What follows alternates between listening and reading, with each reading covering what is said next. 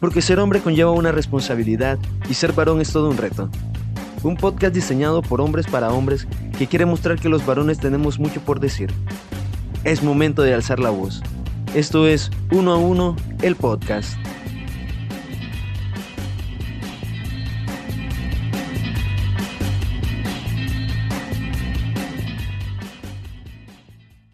Hola amigos, hermanos, caballeros, colegas, compadres, qué gusto poder saludarlos nuevamente. Bienvenidos a Uno a Uno el podcast en su viernes de varones. Les saluda Edwin Vargas, sean bienvenidos hermanos, caballeros, sean bienvenidas damas, qué bueno que nos escuchan. Hoy vamos a tener un tema muy importante para compartir con ustedes, algo que seguramente y genuinamente nos atañe de manera personal a cada uno de nosotros. Vamos a hablar de cómo afrontar el fracaso. Y para avanzar con ello, primero tenemos que conocer y reconocer, identificar de qué se trata un fracaso. La mayoría de las veces creemos que un fracaso es algo rotundamente grande. Y aunque los fracasos no dejan de ser fracasos, sean grandes o pequeños, existen este, distintos tipos de fracasos y a la misma vez los impactos son similares al, al tamaño del fracaso. Sin embargo, por más pequeño que éste sea, no deja de tener un impacto en nuestra vida. Simplemente siempre, siempre existe algo que nosotros debemos de tomar en cuenta ahí. Fracaso viene del verbo fracasar. Va, dirá Edwin, me estás descubriendo el agua, no sé. Pero es que a veces tenemos que entrar por lo obvio. Eh, este verbo a su vez hace referencia a la frustración, es decir, cuando se malogra una pretensión o un proyecto y al resultado adverso en un negocio. Puede ser también algo grande, les decía. En concreto, se considera que dicho término emana del vocablo latino fracasare, que puede traducirse como estrellarse o romperse. Por eso cuando nosotros fracasamos, sentimos que nos han dado un golpe fuerte en nuestras vidas, sentimos que eh, tenemos eh, un daño particularmente grande en nuestro corazón, en nuestra alma, se quiebra nuestra voluntad incluso, y a veces nuestra dignidad también o nuestra autoestima puede estar ligada al emprendimiento que teníamos, al, a la relación que teníamos, alguna otra cosa en la que fracasamos y también se puede coronar nuestra autoestima por eso. Se siente realmente como un quiebre o un choque totalmente. Un fracaso es por lo tanto un, sujeto, un suceso lastimoso, inopinado y funesto. Así lo describe la Real Academia Española de la Lengua. Eh, por eso los términos tan, tan rebuscados. Sin embargo, hay que irnos al meollo del asunto. Por otra parte, el concepto permite nombrar a la caída o ruina de algo con estrépito y rompimiento. Puede ser también fracaso eh, estar manejando un auto y chocar. Claro, fracasé en mi intento de manejar bien. Sin embargo, la mayor parte de las cosas en las que nosotros vamos a hacer referencia son fracasos en áreas espirituales, emocionales, psicológicas, familiares, eh, de amistad, en nuestro círculo profesional también. Entonces vamos a enfocarnos en estas áreas de nuestra vida. También es posible fracasar en los negocios, es posible fracasar en, lo académico, eh, en muchas otras cosas. Sin embargo, aunque también son importantes, quisiera dejarlos un poco de fuera para poder enfocar eso en cómo afecta a un hombre este tipo de fracasos, porque son cosas muy particulares que tienen retos muy particulares y me gustaría afrontarlo en otros en otro episodio. Sin embargo, aquí vamos a afrontar esas partes que son más internas a nosotros, que, que nos atañen directamente a cosas que nosotros podemos tener un alcance grande, cosas que tenemos eh, al menos la mitad de la responsabilidad, o al menos eso se siente, eh, para lograr un fracaso, porque puede ser que a mí me despidan de un, de un este, trabajo y no significa que yo fracasé, puede ser porque alguien hizo algo en contra mía. Entonces, vamos a tratar de mantenernos dentro de lo que nosotros manejamos y de lo que nosotros tenemos alcance por el momento. Fracasar nos produce una gran sensación de insatisfacción que puede llegar a bloquearnos y llenarnos de ansiedad. Algunos estudios han comprobado incluso cómo la, la, sensación de fracaso puede llegar a afectar a la concentración, la atención y otras capacidades cognitivas, saboteando el desempeño a futuro. Es como si el hecho de que fracasar hiciera que algunas personas se rechazaran a sí mismas en vez de utilizarlo para aprender de ello. Vean bien, por el fracaso nosotros podemos llegar a rechazarnos a nosotros mismos, porque creemos que la persona que falló es la persona que es completamente, cuando solamente hemos fallado tal vez en un aspecto de nuestra vida y hemos tenido un sinnúmero de victorias mucho más atrás en distintos aspectos de nuestra vida. El profesor Martin Covington de la Universidad de California comprobó en una investigación que una de las estrategias para proteger nuestra autoestima es creer que somos competentes y demostrarlo a los demás. Es por ello que consecuentemente fracasar puede anular nuestra autoestima y nos hace creer que no somos válidos. Sin embargo, este profesor también comprobó cómo algunas personas no tienen tanto miedo al fracaso y estas son las que se enfocan en aprender por el simple disfrute de aprender, siendo las mayormente orientadas hacia el éxito. Recuerdo eh, a muchas personas que, han dado conferencias eh, TED, se las recomiendo mucho, hablando sobre estos éxitos, mayormente son éxitos académicos, financieros, comerciales, de negocio, porque es al público al que está dirigido. Sin embargo, estas personas cuentan cuántas veces fracasaron también y las formas en las que lo hicieron. La resiliencia, como lo habíamos mencionado en episodios anteriores, es importante para poder mantenernos en la senda que nos lleva a nuestra libertad emocional, psicológica, espiritual. Importante que tengamos esto en cuenta nosotros para poder seguir adelante. Si no tomamos en cuenta que nuestra autoestima puede verse dañada y que por qué esta autoestima se ve dañada ante un fracaso y cómo la resiliencia, cómo el mantenernos atentos a aprender del fracaso puede ayudarnos a salir adelante, si no lo tenemos en cuenta, es probable que no logremos avanzar. Va, ante el fracaso puede venir la depresión. Y la depresión es un tema tan profundo, tan grande, que no quisiera reducirlo a esto, pero tengo que decirlo, la depresión es un hueco enorme del que es difícil salir. La forma de salir y demás, quizás lo abordaremos más adelante, de ser posible el cierre de esta, de esta temporada del podcast, pero vamos a dejarlo por ahí el momento. La verdad que es un tema muy, muy grande, muy, muy grande. Bien, el autor John Gray en su libro Los hombres son de Marte y las mujeres son de Venus, explica cómo el hombre afronta eh, una situación en la que se encuentra con complicaciones, ante un fracaso, ante un problema. Ven, muchas veces las mujeres eh, tienden a, creer cosas erróneas acerca de nosotros los varones y quiero empezar hablándolo de esta manera porque también nosotros los varones cogemos de esas cosas que creen las mujeres y creemos que estamos mal en nuestro actuar. Y a veces nosotros actuamos según ellas quieren, cuando por naturaleza a veces tenemos que salir de nosotros mismos, salir del ambiente para poder enfocarnos. Y esto no está mal. Damas, esto no está mal. Las mujeres tienen mucho que aprender acerca de los hombres antes de que sus relaciones lleguen a ser totalmente satisfactorias. Lógicamente los hombres también de las mujeres.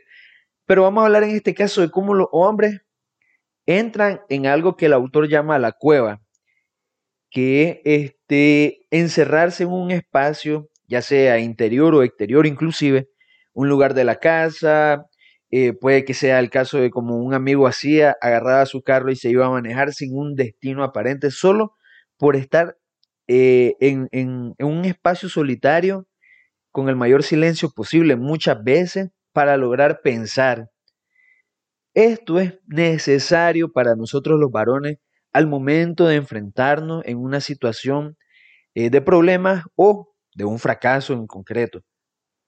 Hombres y mujeres tenemos que aprender que cuando un hombre está perturbado o tenso, automáticamente vamos a dejar de hablar y nos meteremos en nuestra propia cueva para resolver las cosas.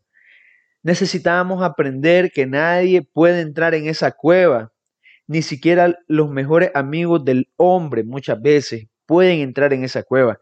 Se me viene ahorita a la mente el caso de un amigo que, tuvo un, episodio eh, de duelo. Eh, vamos a dejar el fracaso un poco de lado por el momento. Porque así pasa siempre cuando nos enfrentamos a una situación dolorosa, en algo que no, realmente nos, nos complica la vida, entramos a la cueva. Y rehusó comunicarse con las personas para hablar de ese tema en concreto. No estoy hablando de, de que se hizo un ermitaño o algo por el estilo durante meses, porque necesitaba aprender a lidiar con ello, con ello por sus propios medios. Lo mismo pasa con el fracaso.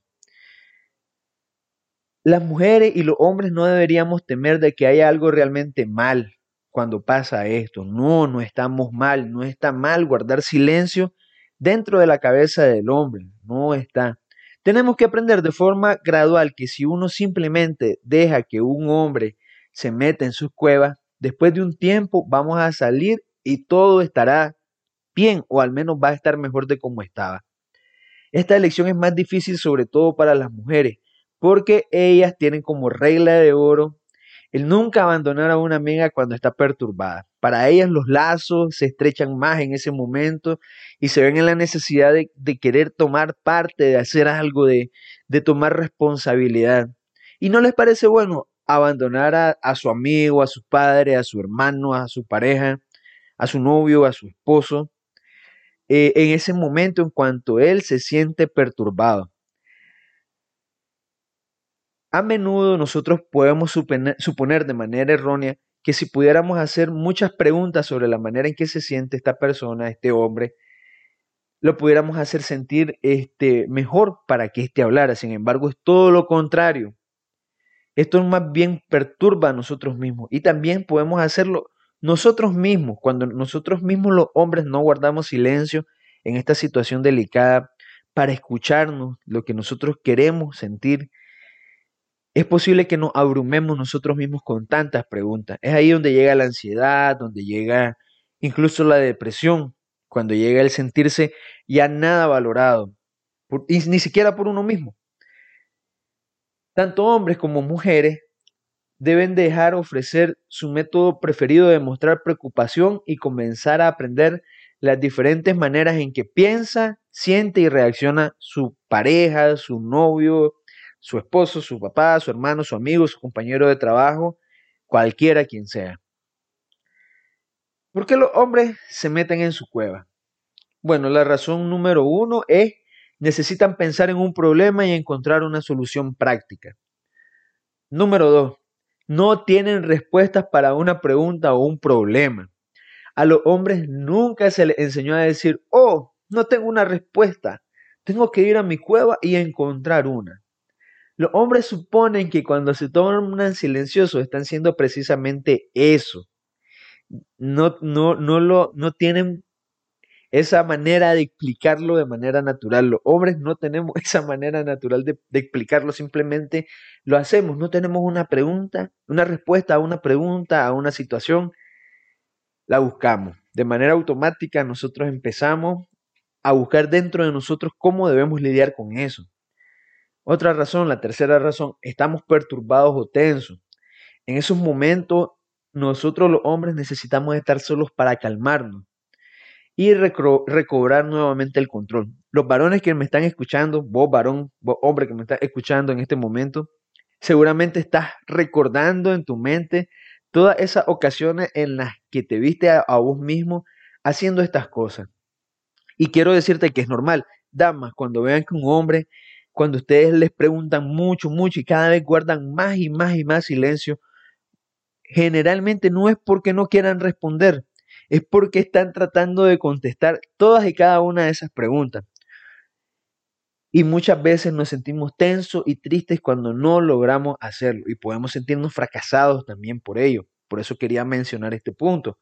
También puede ser un fracaso sentir que no podemos cumplir con las respuestas que nuestra pareja nuestra mamá, nuestra compañera de trabajo, nuestra amiga, nos hacen. Y por último, cuatro, tenemos que encontrarnos a nosotros mismos. Por eso nos metemos en la cueva. Porque a veces tenemos que jalar de nosotros mismos para saber dónde estamos, quiénes somos, de dónde venimos. Esta cuarta razón se vuelve muy importante cuando los hombres están enamorados. A veces comienzan a perderse y olvidarse de sí mismos. A ver, ¿qué pasa con una desilusión amorosa? Generalmente hemos estado tanto tiempo fuera de nosotros mismos que cuando vemos eso no nos reconocemos a nosotros. ¿Por qué hice eso? ¿Cómo logré llegar a este punto? ¿En qué momento me perdí? ¿En qué momento eh, quedé enredado en todo esto que no me hacía bien? ¿En qué momento? Esa es la pregunta particular que nosotros nos hacemos y por eso nos metemos a la cueva. podemos sentir que demasiada intimidad nos quita poder. Necesitamos regular nuestros acercamientos. Cuando se acercan demasiado hasta el punto de perderse, los varones, siempre, siempre, nosotros los varones, y este, suena la alarma y nosotros ponemos camino a la cueva. Como resultado, nosotros nos sentimos rejuvenecidos y volvemos a encontrar nuestro, nuestro ser afectuoso y poderoso. ¿Por qué? Porque muchas veces, a veces, vamos perdiendo el hilo de lo que realmente somos como varones dentro de la misma relación.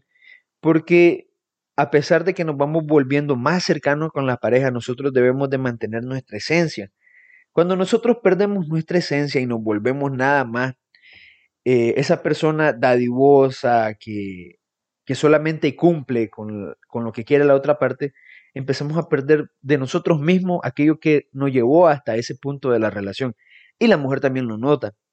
Podemos fracasar por simplemente ser demasiado buenos eh, y esto no significa que sea malo, sino que debe haber un balance. Podemos ser totalmente buenos sin perdernos a nosotros mismos. Simplemente hay que tener esos episodios de entrar en la cueva. Un hombre puede sentirse agobiado cuando una mujer trata de alentarlo ayudarlo a resolver un problema. Estos son esos pequeños sentimientos de fracaso que a veces tenemos.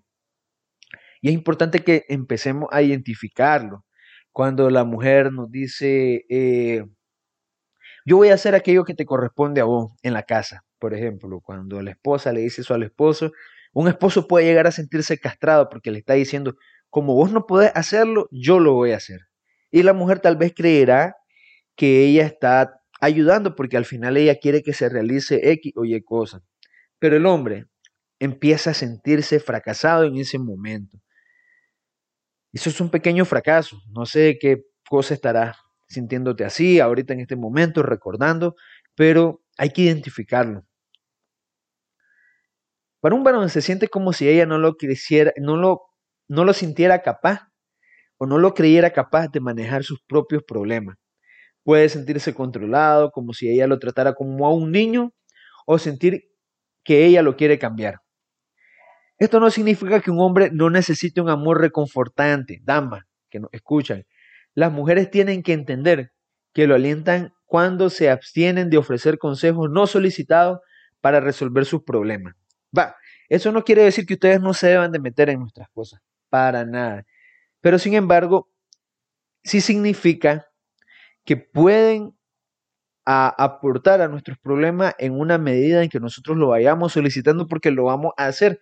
Cuando veamos que algo no lo podemos hacer solo, yo sé que vamos a pedir ayuda, pero no podemos pedir ayuda cuando se nos niega también, cuando se nos ha negado y simplemente nos dejan solos. Entonces, es una mezcla de muchas cosas, hay que estar atento.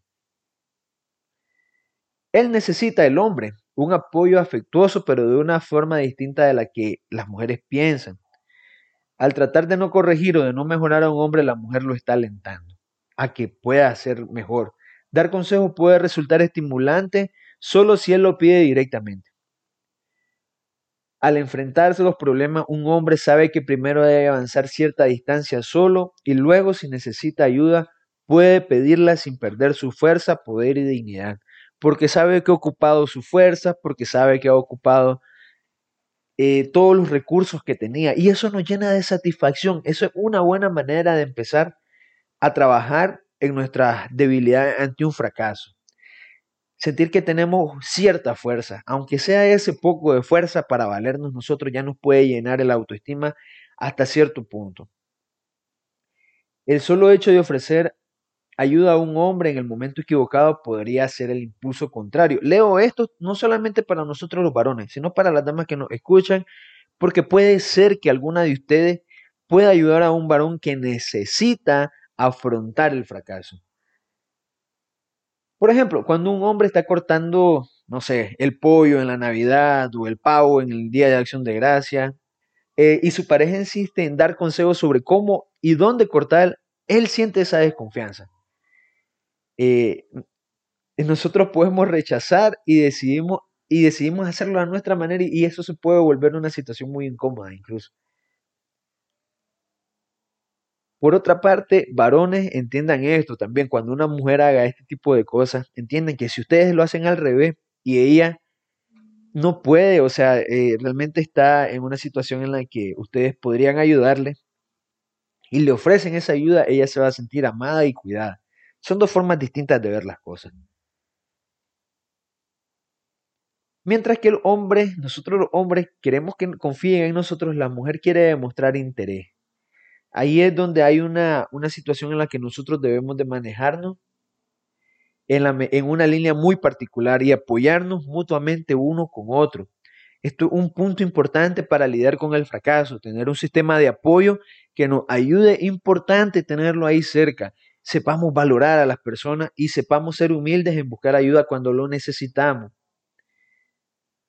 A un hombre le resulta muy difícil diferenciar entre empatía y conmiseración. Nosotros odiamos la lástima. Una mujer puede decir, lamento haberte lastimado, y él dirá, no era muy importante, y puede rechazar su apoyo. Por otra parte, a ella le va a encantar escucharlo decir, lo lamento, te lastimé. Porque ella siente entonces que él se preocupa realmente. Los hombres tienen que encontrar la forma de mostrar interés. Va, para ayudar a las mujeres a superar, en, este caso, su fracaso. No vamos a ser egoístas, tenemos que aprender que ellas también tienen sus dificultades y ayudarlas de la manera en que ellas lo necesitan. Mientras que las mujeres tienen que encontrar la forma de demostrar confianza. Muchas veces he visto mujeres que castran realmente a su, a su hijo, a su esposo y los vuelven realmente un monigote de hombre. Discúlpeme que, que ocupe esa palabra, pero realmente los castran. Se puede ver en sus ojos cuando la mujer habla que él se siente totalmente emasculado. Tenemos que ayudar a recuperar a nuestros hombres, a todos los varones, su masculinidad, la virtud completa para poder también que ellos logren afrontar el fracaso de una manera adecuada. Por eso quería consumir tantos minutos en esto, porque es importante, es importante sondear en las bases dentro de nosotros por qué nos sentimos abrumados ante el fracaso. Los varones estamos hechos naturalmente como solucionadores de problemas y no está mal, pero vamos a odiar el fracaso. Comúnmente lo vamos a hacer y nos sentimos totalmente miserables cuando fracasamos de una manera estrepitosa. No tienen idea. Entonces, ahora bien, ya sabemos qué causa el fracaso en nosotros. Y cómo las mujeres nos pueden ayudar y cómo nosotros podemos ayudar a las mujeres. Ahora, ¿cómo, cómo afronto, cómo acepto el fracaso? Bueno, primero que nada, tenemos que ver el fracaso como parte de nuestro propio aprendizaje. Nunca podríamos aprender a andar si no nos hubiéramos tambaleado, nos hubiéramos caído, nos hubiéramos dado en la mastina, en la cabeza, como le quieran llamar. Y lo hicimos muchas veces, muchas veces, incontables veces nos caíamos, llorábamos, eh, nos confortaban, volvíamos a intentarlo, andábamos por un rato, caíamos, llorábamos, hasta que un día eso terminó. Empezamos a andar y a andar y a andar y a andar después de tanto fracaso. Ok, entonces yo quisiera enumerarte algunas cosas que te pueden ayudar a afrontar el fracaso y a poder andar caminando por la vida como lo hiciste cuando eras un bebé y aprendiste a caminar con tus propios pies después de tanto fracaso? Primero que nada, hay que aceptar cómo te sientes. Dice Goethe, eh, espero pronunciarlo bien, de poeta alemán, eh, aquellos que ven en cada desilusión un estímulo para mayores conquistas, estos poseen un recto punto de vista para con la vida. Es decir, es normal sentirse dañado cuando se falla. Normal, natural, es humano. Puede que hayamos mantenido grandes expectativas sobre ciertos resultados y repentinamente debemos enfrentarnos al hecho de que la realidad no concuerda con aquello que habíamos deseado. No es igual a nuestros ideales, a lo que esperábamos, a lo que queríamos. A veces el fracaso nos produce cierta insatisfacción, pero otras veces es demasiado doloroso, dependiendo del nivel de expectativas y la importancia de aquello que queríamos conseguir. Hay que aceptar que duele. Muchas veces nos ahogamos en la indiferencia y decimos, no valió nada, no importó nada, me importa un comino, ya fue, no importa, ya estuvo, voy con lo que sigue. Pero sin embargo, hay que hacer introspección dentro de nosotros y decir y aceptar aquello que se siente en ese momento. Tratar de mirar hacia otro lado y reprimir nuestras emociones solo conduce a empeorar el proceso de sanación y no dejar curar las heridas emocionales. Aceptar cómo nos sentimos y permitirnos aflorar esos sentimientos hará que el proceso sea menos doloroso a largo plazo. Recuerda que todos somos humanos y podemos cometer errores. Castigarnos a nosotros mismos de manera desmedida nos conduce a un mejor resultado. No nos conduce a un mejor resultado, perdón, sino que más bien nos lleva a la destrucción. El castigo por un error, por un fracaso, puede llevar a la depresión. Así de simple, llano y sencillo. Segundo aspecto que yo quiero mencionarte, aprender. Dice David Bowie que no hay nada que aprender del éxito, todo se aprende del fracaso. Por mucho que alguien externo nos explique algo o leamos una, una lección en un, hilo en un libro de texto, no hay mejor forma de aprender en la vida que fallando. Mi mamá me lo decía constantemente, nadie nace aprendido, o nadie, nace con todo aprendido, pues. Son los errores y el aprendizaje posterior lo que nos hace madurar y ser más sabios. Una persona que nunca ha fallado o que nunca ha cometido un error no podría tener una percepción realista de la vida, de lo que implica vivir y de lo que contiene esta misma realidad, nuestra vida. Recuerda siempre, caballero, dama que nos escucha, que el fracaso también tiene una cara positiva y obligarnos a analizar qué errores hemos cometido para cambiar nuestras acciones. Incluso porque no hayamos cometido ninguno de estos errores, nos ponen sobre aviso para aprender que en la vida no todo saldrá siempre bien o como esperábamos y tratar de vivir en la negación solo nos llevará a un estado de frustración e inmadurez constante. Cuando te sientas mal por un fracaso, trata de contestar estas preguntas que te voy a proponer a continuación. ¿Qué puedo aprender de esto? Trata de nombrar solo una cosa por lo menos, al menos una. Segunda pregunta, ¿qué puedo cambiar en mi acto para hacerlo mejor la próxima vez? Tercera pregunta, ¿qué cambio en mis actuaciones me harían estar más orgulloso o orgullosa de mí mismo en otras ocasiones aunque volviera a fracasar? Estas conclusiones nos ayudarán a pasar página aprendiendo de cada uno de nuestros fallos desde una perspectiva más objetiva y externa. Tercer aspecto, no lo tomes como algo personal. Elbert Hubbard decía lo siguiente acerca de este punto. Un fracaso es un hombre que ha cometido un error. Perdón. Elbert Hubbard decía lo siguiente acerca de este punto. Un fracasado es un hombre que ha cometido un error, pero que no es capaz de convertirlo en experiencia. Cuando nosotros hemos fallado es fácil tender a pensar que estamos condenados por ese error y, estamos condenados a hacerlo una y otra vez, que no estamos hechos para tener éxito en una u otra cosa y que todo lo que hagamos va a salir mal. Sacamos conclusiones de hechos concretos y las interiorizamos como si eso, esos hechos nos definieran y se convirtieran en nosotros mismos, como si esas acciones que hemos hecho fueran nuestra identidad como que fuéramos, no sé, máquinas.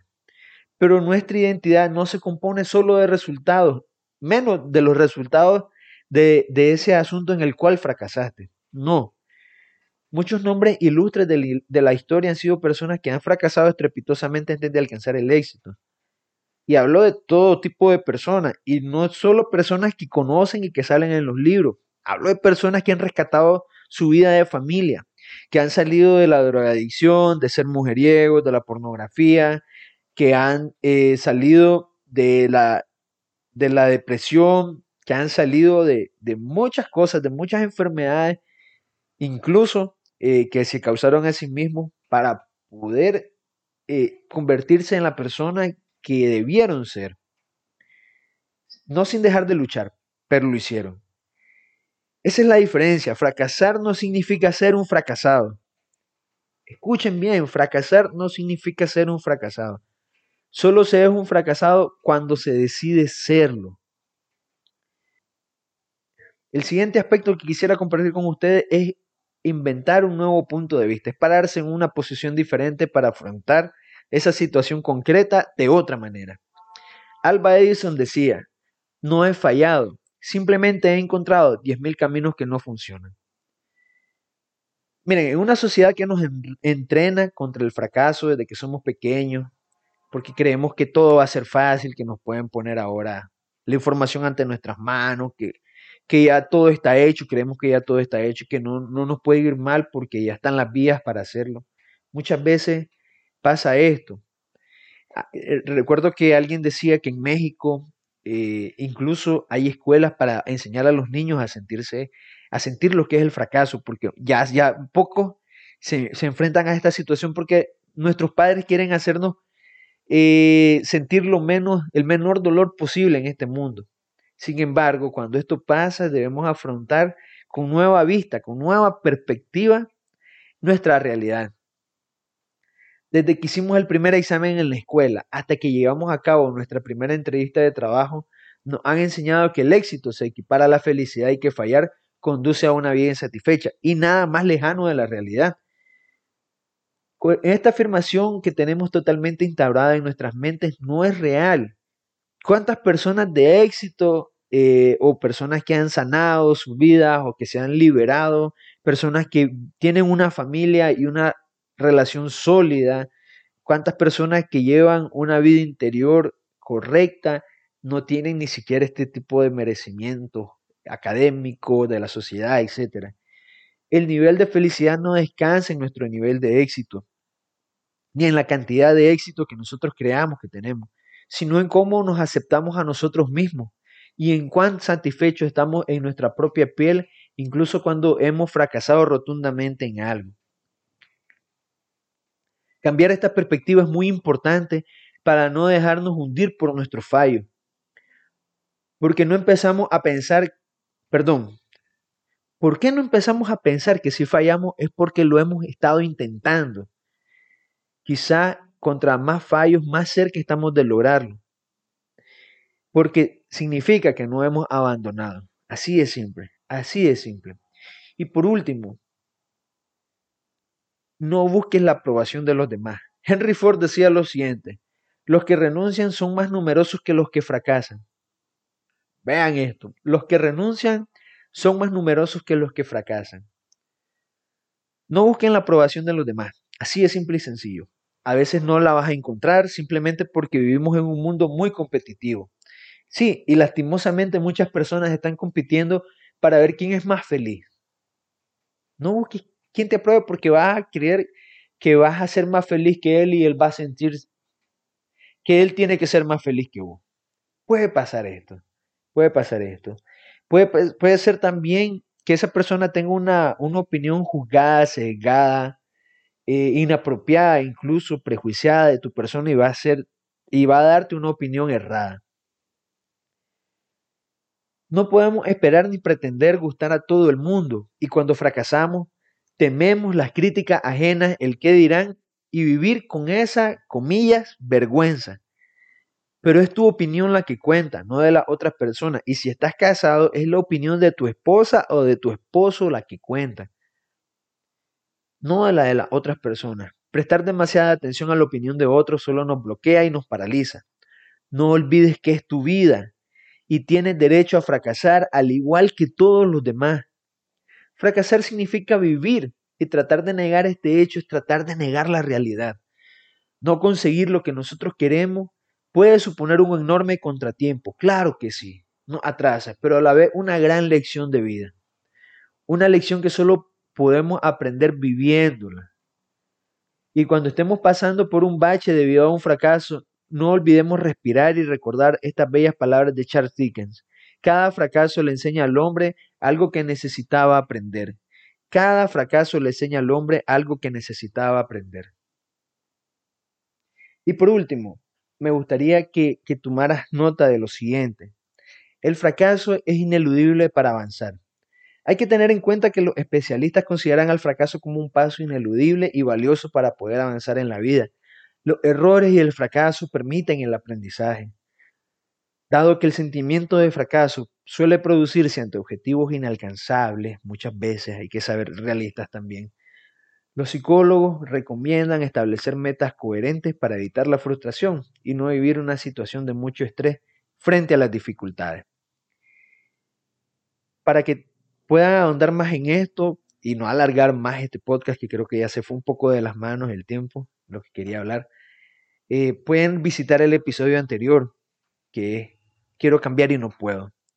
Lecciones valiosas van a encontrar ahí para poder afrontar también de manera realista situaciones que quieren cambiar en su vida, como por ejemplo tener una mejor perspectiva de esta. Y nada, me gustaría irlos dejando por ahí. Eh, qué, qué grato poder compartir con ustedes otro viernes más. Ya saben, pueden buscarnos en nuestras redes. Estamos en Instagram como uno a uno guion bajo podcast y en nuestro correo electrónico, ya saben, uno a uno el podcast arroba gmail.com. Este ha sido un viernes de varones en uno a uno el podcast. Les saluda Edwin Vargas, me voy despidiendo. Gracias por compartir con nosotros y gracias por compartir este episodio a las personas que puedan necesitarlo. Muchas gracias, nos vamos viendo el próximo viernes. Bye bye.